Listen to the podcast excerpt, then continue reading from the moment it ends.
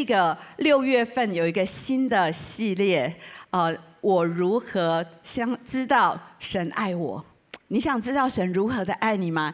你想要你旁边的亲朋好友、家人更知道神如何的爱他们，好不好？邀请你的朋友，不仅你自己来，然后邀请你所有你所爱的家人朋友。能够一起来参与这个系列的聚会，让我们透过这四次的信息，我们更加的知道上帝是如何的爱我们啊！他为我们预备无条件的爱，他为我们预备一个精彩的人生，他为我们预备最宝贵的救恩，他为我们预备永恒，这是多么的宝贵！所以跟旁边说，邀朋友一起来。啊，我们今天要谈一谈这整个大标，就是你如何知道神爱你呢？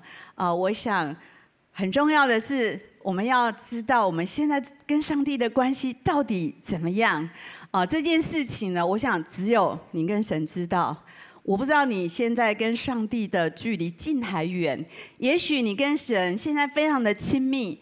啊，非常有一个非常好的关系，你真的觉得我知道神是如何爱我的，那我真的会为你很高兴。我相信神要鼓励你继续的持守跟他这样一个爱的关系。但是也许我们当中有些人，你觉得最近跟上帝好像有那么一点距离，有一点点觉得上帝对我是不是有点严苛呢？好像跟神有一点点的距离，还是你？有一些沮丧，还是有一些挫折，但是我要鼓励你，不要灰心沮丧。今天这个信息是为你要来分享的，我相信是很重要的，因为他早就知道我们本来就有很多软弱，我们本来就有蛮多不完全在我们的生命里面。很多时候，当我们呃，不太好的时候，跟上帝有点疏离的时候，我们真的很想逃离开他的面。但是诗篇有谈到说：“你往哪里逃避我的面呢？”我突然想到有一次，呃，我帮一对新人证婚，然后证婚完刚好刚好那个结束，我跟修哥在法国的巴黎有一个教会去那边服侍，然后我们在拉法叶的那个那个呃那个饭店，你知道吗？遇到他们两位，我就跟他说：“你到哪里去躲避牧师的面？” 然后我们就相视大笑，真的就很特别。刚才在呃那个帮他们主持完婚礼，然后就在那个拉法叶，在一个茶水在很角落的地方遇到他们两位。我说：“你们到哪里逃避牧师的面？更何况是上帝呢？上帝岂不？”是要紧紧的抓住我们吗？他的爱岂不要紧紧的抓住我们？所以呢，有时我们想逃，但是上帝会抓住我们。有时候我们会伪装、戴面具，对吗？去小组，人家问你好不好？嗯，还好，还可以。其实不太好，对吗？我们会戴面具，甚至我们到上帝的面前也会戴面具。我们不愿意敞开，其实上帝都知道，跟鸵鸟一样，明明整个身体都在外面，对吗？看得很清楚，可是我们，呃，就是要戴个面具到上帝的面前。有时候我们会批判自己，我们会觉得自己不够好，所以我们跟上帝之间就有这些距离。可是今天透过这整个信息，特特别透过今天的信息，我要非常的鼓励你，我们到上帝的面前。呃，不需要戴面具，他早就知道了。他早就知道我们是一个怎样的人，他知道我们的内心所有的一切，所以只要诚实的来到他的面前，然后来回应他的邀请，因为他从来不会放弃呼唤我们回他的爱里面，回他的家。哦，在路加福音十五章，我们上过一万，对吗？今天一万最后一次报名。如果你想更知道关于浪子回头的故事，对我们生命的意义，关于天父对我们的爱，呃，鼓励你。如果你有感动，还是你有想到谁应该要报名的组员，你的朋友，好不好？今天是最后的呃实体聚会的截止报名，今天一定要报名。那我觉得上帝在那个。故事的里面，在路加福音十五章那个浪子回头的故事里面，那位父亲完完全全展现了天父对我们的爱。因为他的儿子这么背逆他，这样子远离他，挥霍他对他的爱，挥霍他给他的财产，然后到一无所有，他怎么样再回来的时候这么羞愧？这个父亲，我不知道，如果是你，真的是觉得应该教训他一顿，有满腔要教训他的话，但是这个父亲完全没有，而且是跑着过去。跑得过去，可见他等他很久，跑到他的面前，拥抱他，亲吻他，而且马上恢复他儿子的身份。想要更多知道关于孤儿的心跟天父的爱，好不好？还没有参与亿万，今天一定要去报名。我今天要特别跟大家分享一个非常重要的信息，关于我们生命。啊的根基，关于我们的属灵的身份非常相关的一个信息，就是神为我们预备无条件的爱，你相信吗？会有一位神毫无条件的爱着你吗？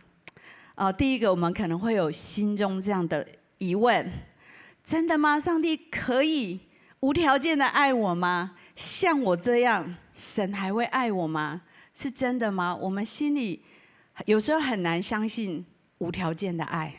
我们在我们从小到大，我们很少体验这件事情。所以当神说我会这样爱你的时候，其实我们心里会说：像我这样，你还爱我吗？我们看看圣经上这些赫赫有名的人，对吗？亚伯拉罕信心之父竟然会说谎，因为他害怕埃及的王杀了他，抢他。漂亮的太太，他竟然说撒莱不是我太太。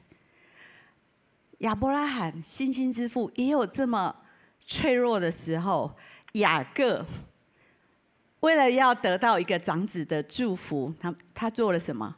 他假装是他哥哥，对吗？穿上那个有毛的衣服，因为他哥哥是打猎的，所以呢，他就假装是哥哥。爸爸的眼睛看不太清楚。那他骗得那个长子的祝福，这是雅各，他的名字真的就是欺骗，欺骗是他生命的议题。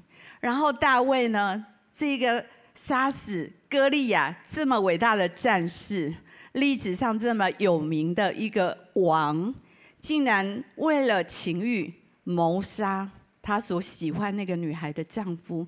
你觉得这样的人怎么样能够被爱呢？这么大的生命问题。再伟大的人，在他的内心还是有一些隐藏的黑暗。大卫，而彼得，那个勇敢的彼得，对吗？信誓旦旦，呃，耶稣，我绝对不会离弃你。你下监，跟你下监，我甚至可以跟你一起死。但是三次不认主。当耶稣被抓的时候，他很害怕、恐惧。他从来不知道他在恐惧会有这种反应，他竟然。不认说我不认识他，然后呢，保罗他不认识神的时候，他是一个宗教狂热分子，对吗？不断的在逼迫基督徒，这些人像这样，神还能够爱他们吗？真的很值得我们去想。然后我们的生命，很多时候会有某一个时刻，某一种生命的景况，我们里面的黑暗。跑出来，没有个人是完美的。就像我们刚刚看到那么多伟大的圣经人物，他们都有内心的脆弱、黑暗跟挣扎跟失败。有时候我们也会这样，我们可能会退缩，我们逃避付代价去跟随神，我们胆怯。有时候我们受到世界的财富、名声，被这些吸引而远远的离开神。有时候我们会为了利益。金钱的诱惑，妥协我们内心的诚信，还是为了自己的名声？我们可能会妥协我们里面的正直，还有很多时候，我们可能乱发脾气、乱讲话，然后讲完很懊悔，可是伤害了好多我们心里所爱的人。还有时候，我们受到一些性的吸引，有些家庭因为这样破碎了。还有人很多生命上瘾的问题，拒绝不了色情影片、毒品、电动，很多。呃，你每次悔改，然后就再来，在这样一个上瘾的循环里面，有时候你会说，像像我这样，神，你还爱我，你还会原谅我吗？有时候我们伤害了别人，我们懊悔，我们没有办法原谅自己，甚至别人都说 OK 没关系，我原谅你，你还是没有办法原谅自己。有时候我们受到错待，受受到很大的伤害，我们没有办法原谅伤害我们的人，很多苦毒在我们的里面，让我们愤愤不平。很多时候，我们知道不要比较，可是看别人升迁，看别人得到更多的祝福，我们真的心怀不平。很多时候，我们会拖延怠惰，我们在工作服事上面没有那么尽心尽力。有时候，我们有罪恶感，我们常常觉得自己不够好。有时候，我们会去论断别人，我们自以为意、骄傲，可能还有更多。我们有写在这里的。在那一个生命的景况，在那一刻，不管刚刚谈到那些圣经上的人物，他们怎么样还能够继续跟随神？我们生命有这么多问题，我们不禁要问说：上帝，你对我的爱真的是无条件的吗？你真的还爱我吗？啊，这是呃毕麦可牧师写的一段话。他说：当我们跌倒的时候，我们经常要。关闭神的恩典，我们想要自己留校察看，我们想要到炼狱待一季，我们在情感上将自己想得极为不堪，以为这样做我们就可以配得赦免，会吗？很多时候，当我们犯罪，当我们跌倒软弱，我们第一个不会去找神，我们开始自省、自我控告、自我惩罚，然后我觉得我是不是变好一点？才能够配得赦免。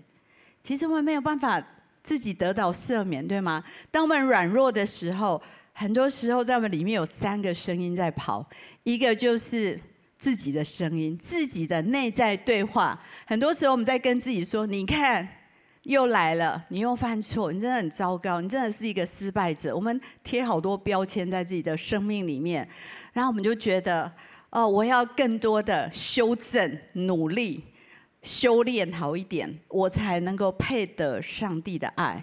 那另外又有个魔鬼的声音，撒旦的声音，落井下石嘛。每次当你犯错，就说：“你看，上帝讨厌你，上帝不爱你。你看你这样让他好失望，让他好伤心。你不要到他面前，不要再去聚会了，不要去服侍了，不要去当领袖了。你真的完蛋了，是不是有这样的声音呢？可是呢？”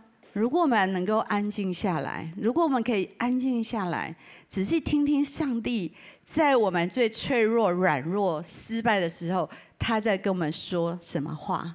其实上帝在跟你说：“我早就知道你有这些软弱，我早就看见，但是我选择爱你，而且我为你这个问题已经付上了代价。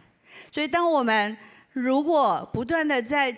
自我惩罚，然后自己修正，想要配得爱、配得赦免，而没有把我们的眼目、把我们的焦点、把我们的信心放在神对我们炙热的爱跟十字架上所成就的事情，那么我们就会非常的沮丧跟灰心。你知道，你宁愿花很多时间在那边自省、自我检讨、攻击自己，而不愿意花时间去想一想、默想耶稣在十字架上面对我们的爱。这是今天最核心的信息。我们真的要在我们最不堪、不容易的时候，去想到神，抬头，不要再看你的问题，去想上帝为我的问题。做了什么解决的方案？其实上帝早就知道我们会跌倒，早就知道我们有软弱，但是他已经为我们在十字架上面为我们这一切的罪跟软弱付上代价。如果你愿意多花一点时间去默想神的十字架跟他对你的爱，我相信你就会找到出口，你就会找到出路，然后你就会在那里找到一个全新的身份。不是被神厌弃的身份，是被神所爱的身份。这个诗篇我很喜欢，诗篇一百零三篇十四节，一起来读。因为他知道我们的本体，思念我们不过是尘土。你知道这个经文，我觉得很被同理。有时候我们会觉得，哦，神，你高高在上，你是完美圣洁，你不了解我人性的堕落跟挣扎。不要记得，耶稣是道成肉身，对吗？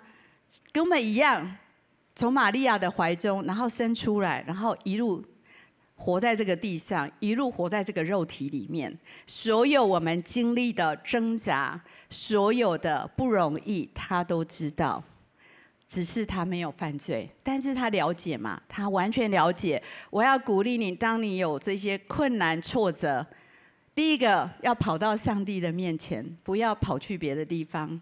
因为当我们失败的时候，也许我们会觉得，哦，主，我再也说不出我爱你，我觉得太羞愧了。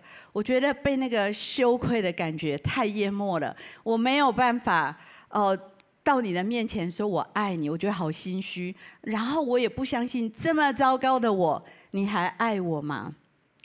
但是呢，上帝很希望我们在那个时刻不要忘记我们的身份。今天我要讲，我们无条件的被爱，为我们建立一个最棒的身份，就是我们是爱神的人，也是蒙神所爱的人。我相信有时候你很失败的时候，你心里还是爱神的。有时候我们对我们旁边很爱的人，有时候我们对他会有失望，可是还是爱他的，这是很真实的感受。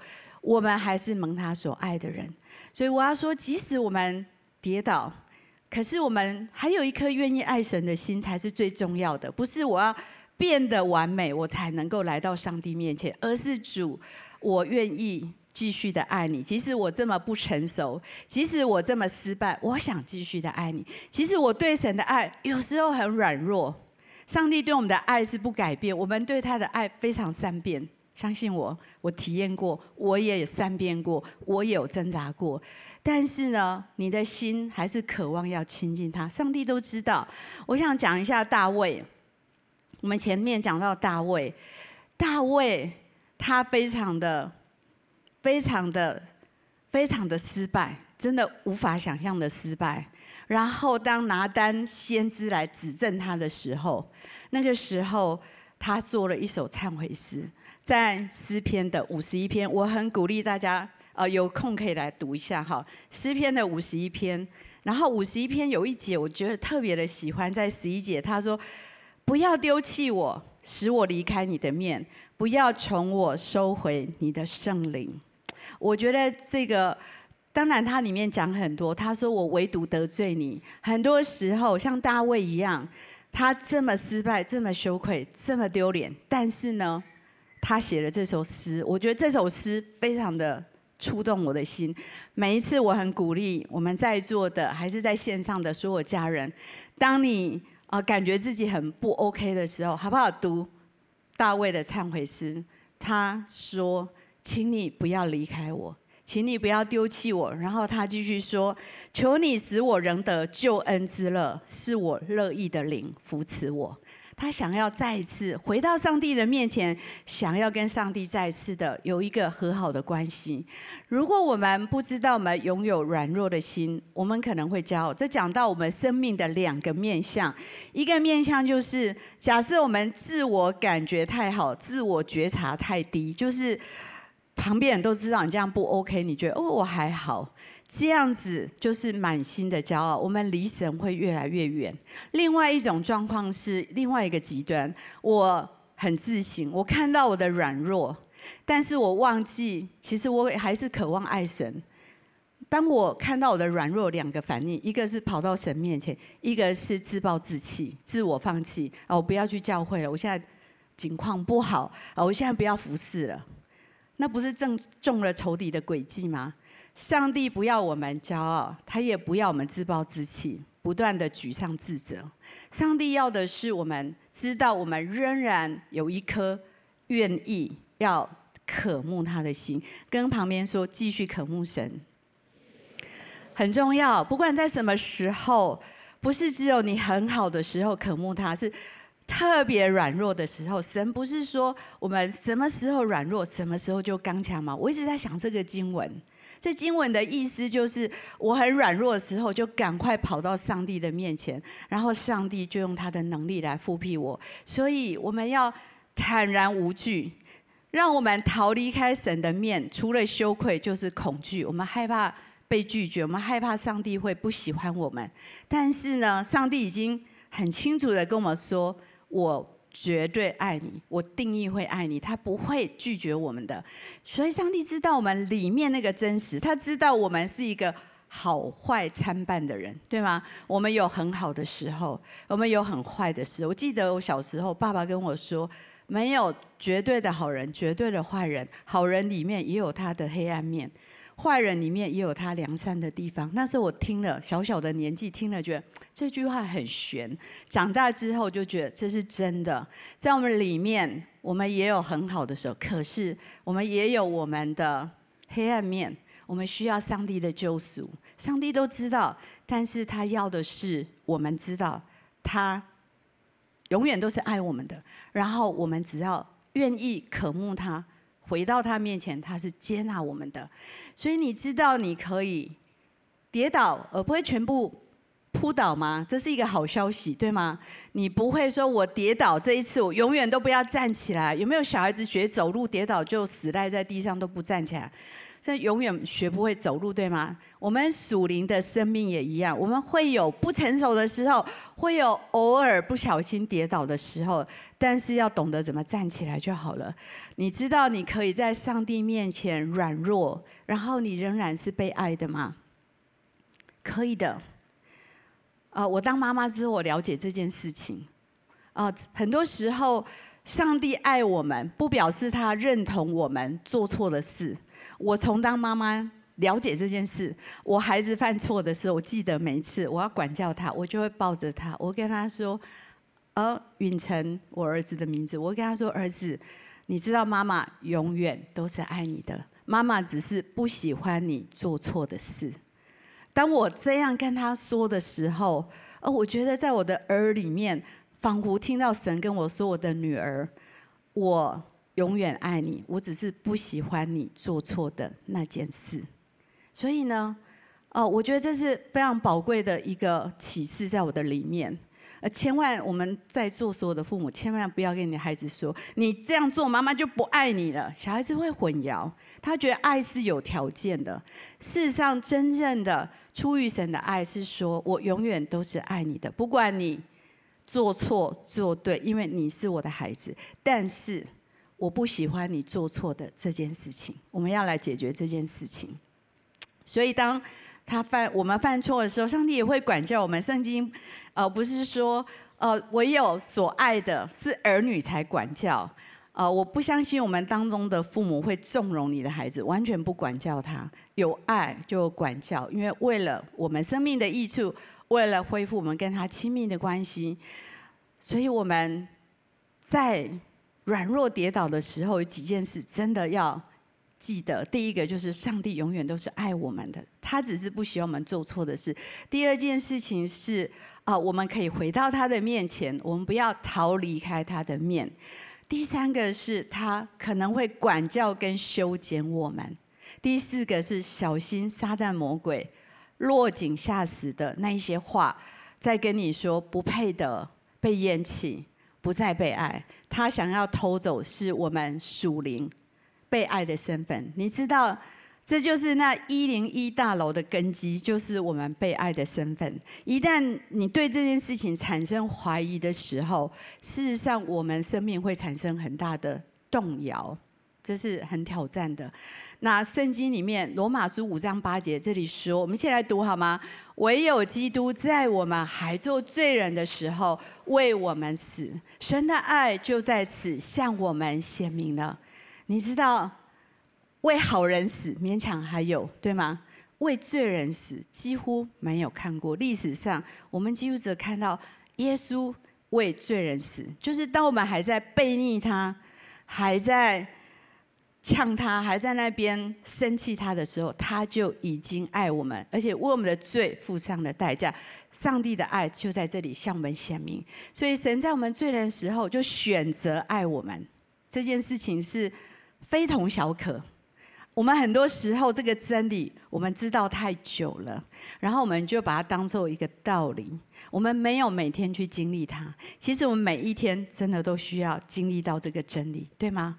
我们没有一天不犯错的。我们每一天都需要十字架的爱，我们每一天都需要去感受到，因为神的爱，我可以得自由；因为神的爱，我可以释放我的罪，我可以把罪得到洁净，我可以靠着耶稣的宝血得到洁净，我可以每一天都可以有一个选择，重新的开始，让旧事已过，一切都变成新的。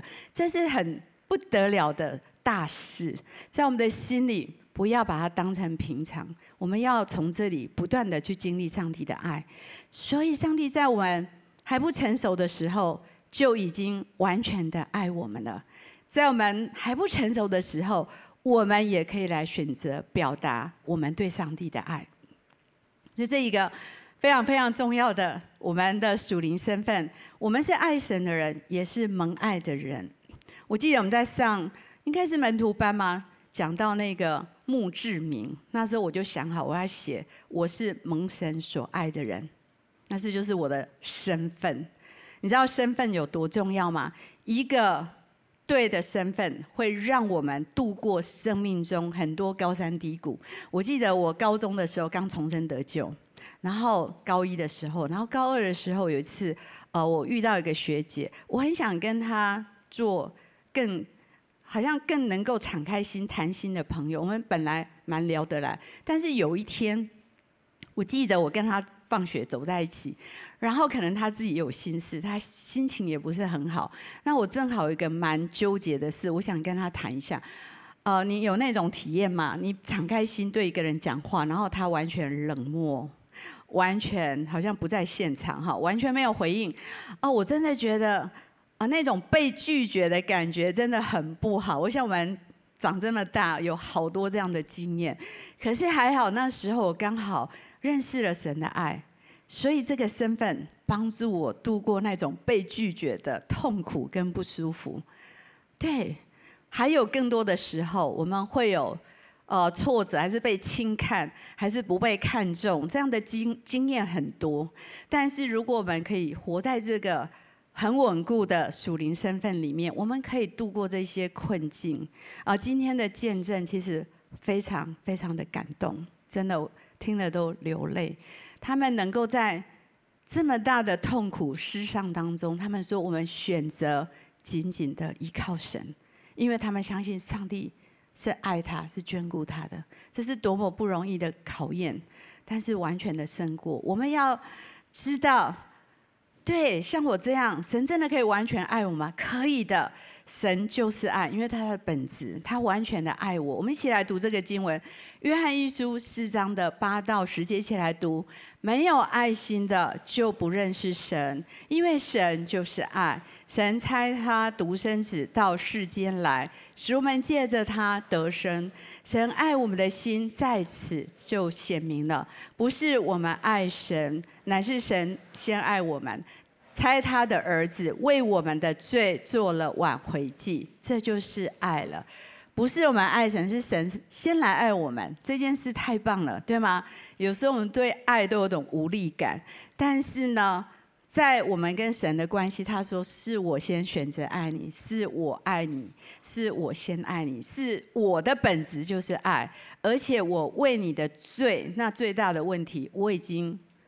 付上代价做了那个挽回祭，这就是我对你的爱。很多时候，我们生命的问题是觉得哦，我不够爱神。如果我问我们在场还是线上所有的人说，你觉得你很爱神吗？我想会很少人能够举起手来。我们会觉得总是还可以更好，总是还可以更爱他。所以我们很多时候觉得我们真的不配到他的面前。但是不要忘记，上帝对我们炙热的爱。我觉得用“炙热”这两个字是非常极致的爱的概念。有没有被神的爱追着跑的经验？我有这种体验。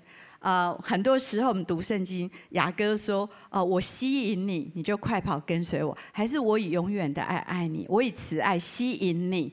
上帝呢，常常会用他的慈爱来吸引我们。有没有体验过？很多时候，你敬拜的时候，你有没有感觉上帝的爱在吸引你？在听讲道，上帝爱吸引你；在小组，但是更极致的是，上帝的慈爱有时候追着我们跑。我高一的时候，我有个体验，高一我们班有一个慕道友，那我从国中我就看过一篇见证，说呃可以参加夏令营。那个见证就说他参加一个学生的夏令营，然后生命完全改变。那时候我就祷告，住我乡下，我想什么是夏令营都没听过，我就说上帝，如果有夏令营，请让我可以参加。就这样做一个很简短的祷告。呃，我们会忘记我们的祷告，上帝不会忘记。我高一，我那个同学慕道友，他跟我说：“哎，蔡金美，我跟你说，我知道你是基督徒，我不是，可是我很想参加夏令营，你可以跟我去吗？”我真的觉得好像上帝的爱在追着我，呃，很多时候上帝对我们是，对我们的爱是很深的、很狂热的，呃，有时候你就觉得都跑不掉，对吗？他就抓住你这种感觉。上帝在十字架上已经为我们成就最大的一个交换。你想想看，如果你生出来到现在啊，如果你有个包包专门装你的生命的罪的那颗石头。我不知道现在有多重。如果你不认识神，你可能每天装一颗到两颗，可能那个每做错一件事，说错一句话，然后呢伤害别人，然后苦读，然后论断，所有都一直装进去。你想想看，有多沉重？我们还走得动吗？我们还可以继续走下去吗？但是我们却可以到耶稣的十字架面前，把这个包袱丢下来，然后。在他的十字架，他的空腹本墓，我们可以得到完全的释放。然后耶稣会跟我们说：新的开始，每一刻都可以是新的开始，每一刻都可以是旧事已过，一切变成新的。我们真的要被这伟大的交换、伟大的爱不断的感动，不断的触动。我们不应该当基督徒越来越久，然后把这个当成平常。我们要把这件事看得很重要。每一天，今天可能这个包包又多了好几颗石头，到他面前交换，把这个卸下来。我们跟神的关系不是一个教条，是一个真实的关系。很重要，是一场心灵的恋爱。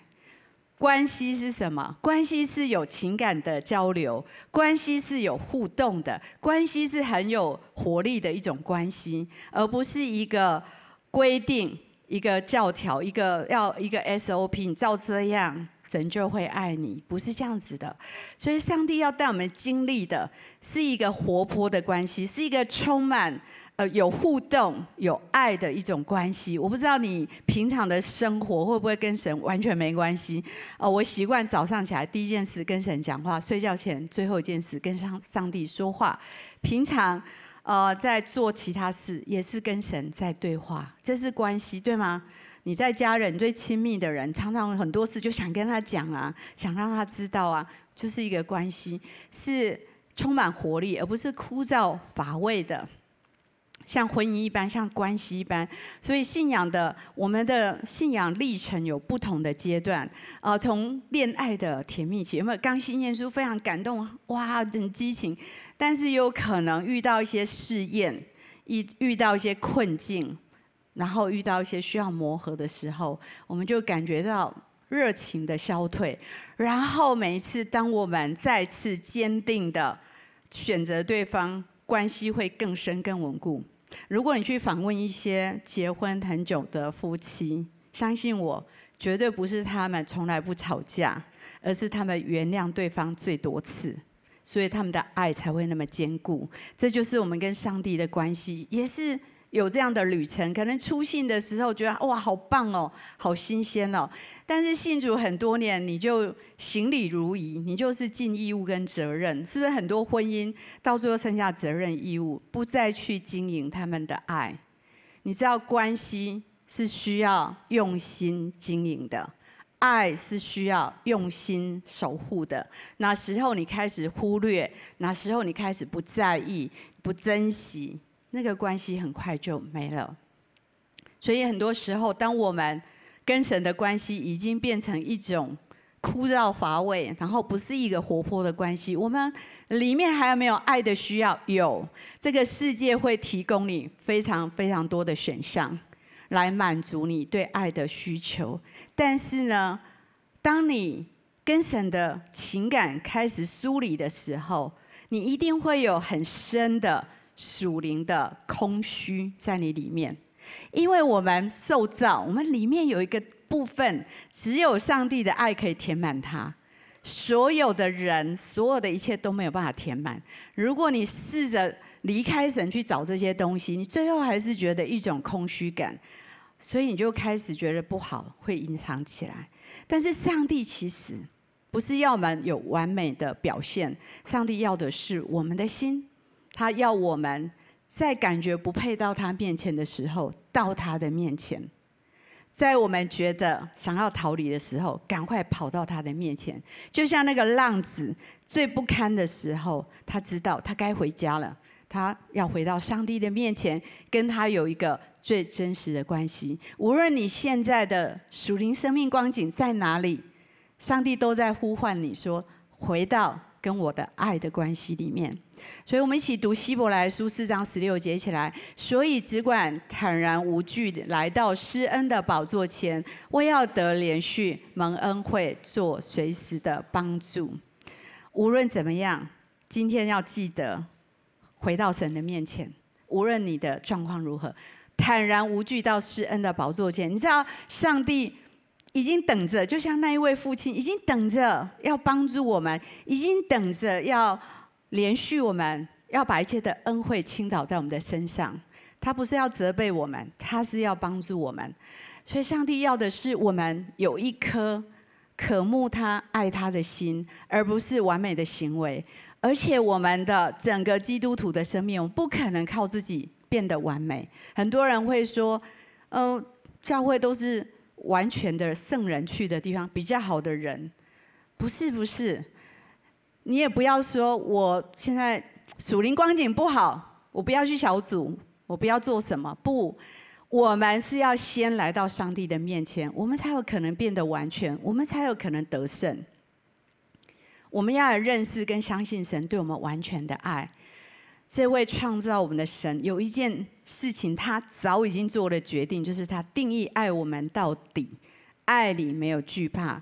爱既完全，就把惧怕除去。你跟上帝当中有惧怕的问题吗？今天神对我们无条件的爱，要把这个惧怕完全的挪开。我们看彼得，他有三次不认主。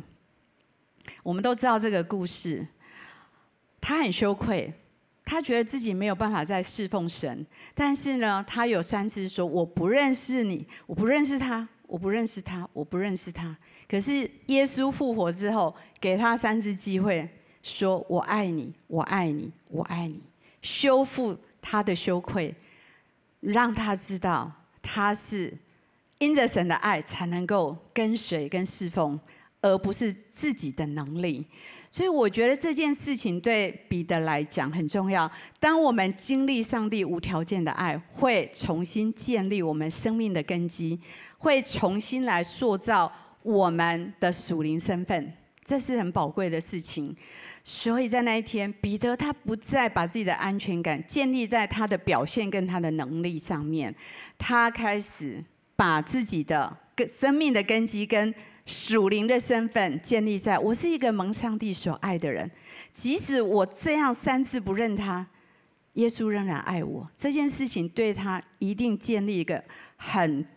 坚固的根基在他跟上帝的关系里面，所以我们虽然软弱，但是我们知道他定义要爱我们，我们可以来回应他的爱。神就是爱，这是他的本质。神创造我们，我们是为爱受造。跟旁边说，你是为了被爱受造的，很重要。你不是为了被咒诅才生出来，不不不。上帝的心意是我们为了被爱受造，他给我们一个无条件的爱。我们一起读这个经文：古时耶和华向以色列显现说：“我以永远的爱爱你，因此我以慈爱吸引你，上帝永远不会背离我们，永远爱我们，而且吸用他的慈爱吸引我们。所以，不管你今天你有什么缺点、错误、罪恶，你的身份、地位、成就、你的长相，都不会影响上帝对你的爱。他完全的接纳我们，他完全为我们付上了所有的代价，为了跟我们恢复关系，跟我们建立一个没有阻隔的关系。最后一点要跟大家分享是，我们只要做一个决定，跟神说：“好，我领受你的爱。”很重要。在箴言的八章十七节，一起来读：“爱我的，我也爱他；恳切寻求我的，我必寻见。只怕你不去寻求神。只要你去寻求神，上帝一定会让你寻得见。”这是上一个。对啊，我们一直在分享，神根据他的本质爱我们，神根据他的应许，他说我永远爱你，而且在十字架上面我已经显明对你完全的爱。我们需要做的就是什么？领受。很多人不领受，想想看，你把礼人家送你礼物，然后你都不打开，你都把它摆着，这个礼物对你没有任何的意义，你没有办法领受它。你必须能够把这个礼物领受，然后打开这个礼物，你才能够去。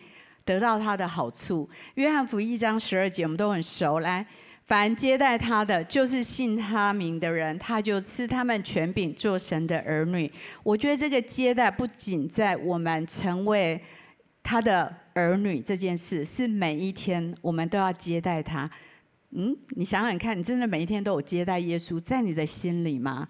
其实上帝随时都想帮助我们，但是我们要愿意去领受上帝。很乐意把他完全的爱、无条件的爱给我们，但是你要接待这个爱，你要接待他到你的里面去。这件事情很重要，你知道，但是如果你不领受，你没有办法。去经历它，我非常的鼓励你。今天当你离开这里，要打开你的心，说：“上帝，虽然我很不配，但是我决定要打开我的心，领受你无条件的爱在我的里面，好不好？”每一个人都可以跟神说：“我愿意接受你的爱。”这是多么的重要。当你讲这句话，上帝非常开心，真的就像那位父亲为他儿子的归回，真的开心。非常开心喜乐，我们可以把神接待在我们里面，神就是爱，就把爱接待接待到我们的生命里面，这是我们要做的一个非常非常重要的决定。所以今天有一个非常重要的邀请，就是我相信耶稣在邀请我们进入跟他的爱情，不是一个宗教的关系，是一个爱情的关系，是一个爱的关系。我很喜欢读雅歌。有机会读雅歌，看到我们跟神之间可以有怎么样的爱的互动，还有那个爱的亲密是多么的好。上帝呢会来医治你、恢复你，而且呢要给你有一个丰盛的生命的命定。所以今天好不好？每一位，我们可能心中会有一些怀疑，说：“哇，神真的爱我吗？”但是我们知道，上帝无条件的爱我们，他渴望爱你。他渴望借着这样的爱，建立一个非常稳固被爱的属灵身份，在你的生命里面。他要与我们同行，好不好？我们一起来祷告。主耶稣，是的，主是的，谢谢你，谢谢你。当我们带着一个觉得自己不配、不够的生命来到你面前的时候，主啊，你就奔向我们，你就拥抱我们。你是在告诉我们，你完全的爱我们，你无条件的接纳我们，甚至在我们不认识你还背逆你的时候，你就已经为我们死在十字架上。主耶稣，是的，我们都都来到你的面前，我感受到圣灵就在我们的当中，他在鼓励你脱掉你的面具，带着你最真实的自己来到神的面前。他早就知道你的软弱，他早就看看清楚你生命的挣扎，但是他选择完完全全的爱我们。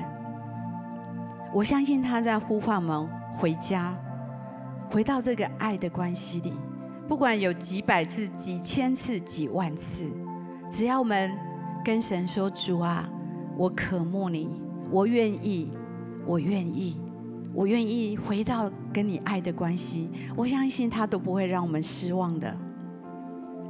我今天要特别用一个祷告来祝福我们的属灵身份，一个被爱的属灵身份。我相信今天我的领受就是上帝给我们无条件的爱，就是为我们建立一个被爱的属灵的身份，而这个身份会成为我们生命非常重要的根基，帮助我们可以越过生命种种的困境，好不好？我们就打开我们灵里的耳朵，我们仔细的来听上帝要对你说的话。诗篇的一百三十九篇十三到十六节，这里说：“我的肺腑是你所造的，我在母腹中，你已经覆庇我。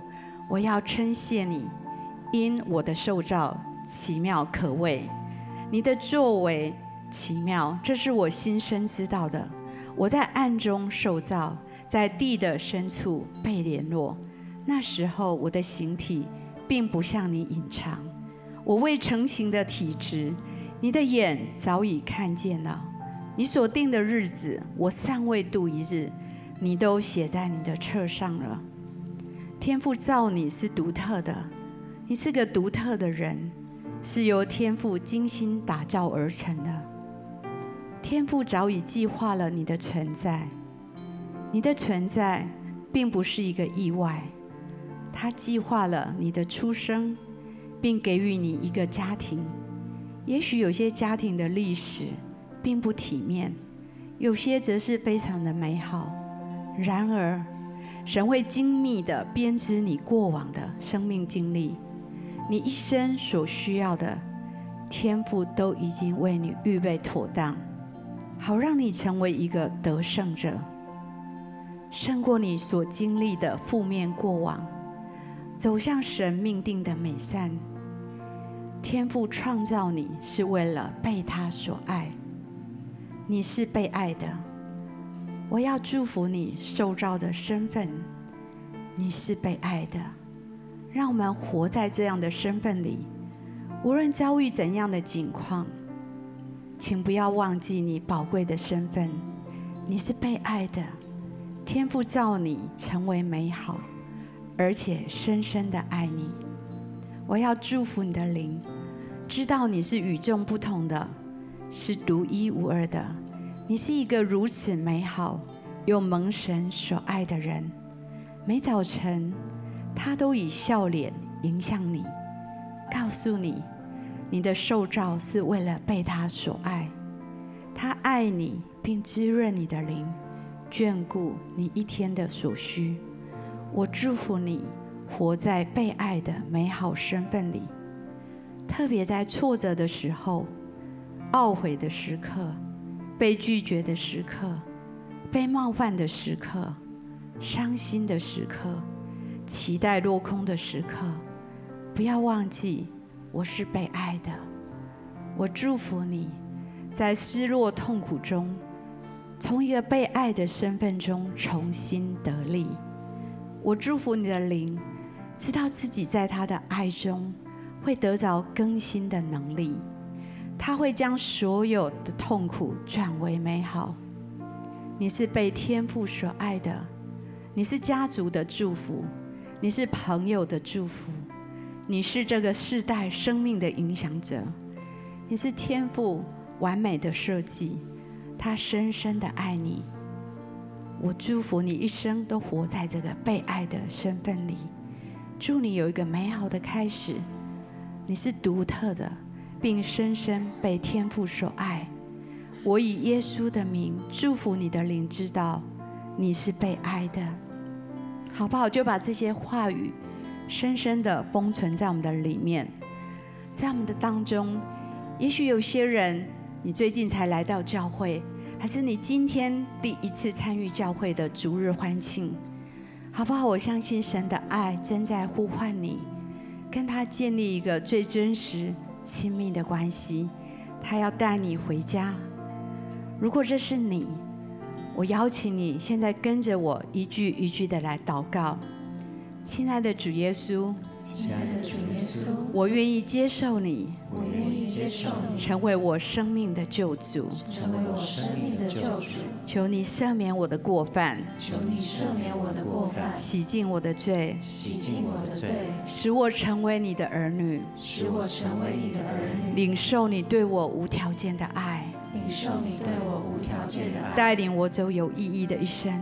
带领我走有意义的一生。我这样祷告，我这样祷告，都是奉耶稣基督的名，都是奉耶稣基督的名。阿门。阿门。好不好？我们从座位上站起来，一起来唱这首诗歌，来回应神的爱。是不是有时觉得真的很疲惫？是否有时不知为何无法开口歌唱？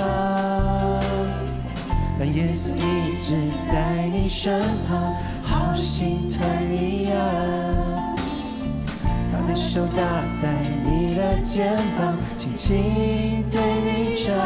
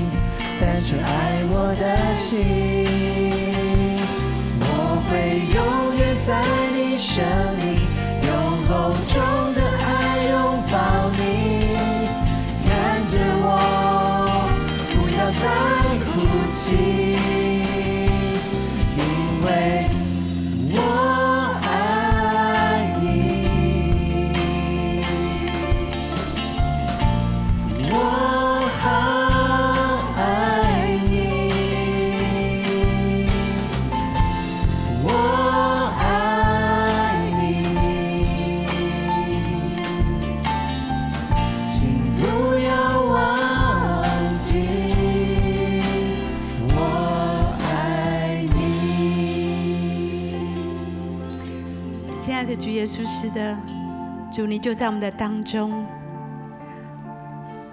是的，每一位我们所爱的弟兄姐妹，无论在现场还是在线上，你听到了吗？你听见天父在对你说：“孩子没有关系，我永远都是爱你的，无关乎你的出生、长相、学历、表现、成就，还是你的失败。”我已经选择毫无条件、全然的爱你，来到我的面前。我要用我的爱倾倒在你的身上。主，谢谢你。我在这里要祝福每一位所爱的弟兄姐妹、家人、朋友，每一个人今天都要来领受你的爱。主，我祷告你的爱充充满满在我们的里面。让我们在你的爱里面被恢复、被医治；让我们在你的爱里面重新找到自己的身份；让我们能因此能够欢喜快乐。主，谢谢你祝福我们每一位，这一整天都活在这个爱中。祷告奉耶稣基督的名，阿门。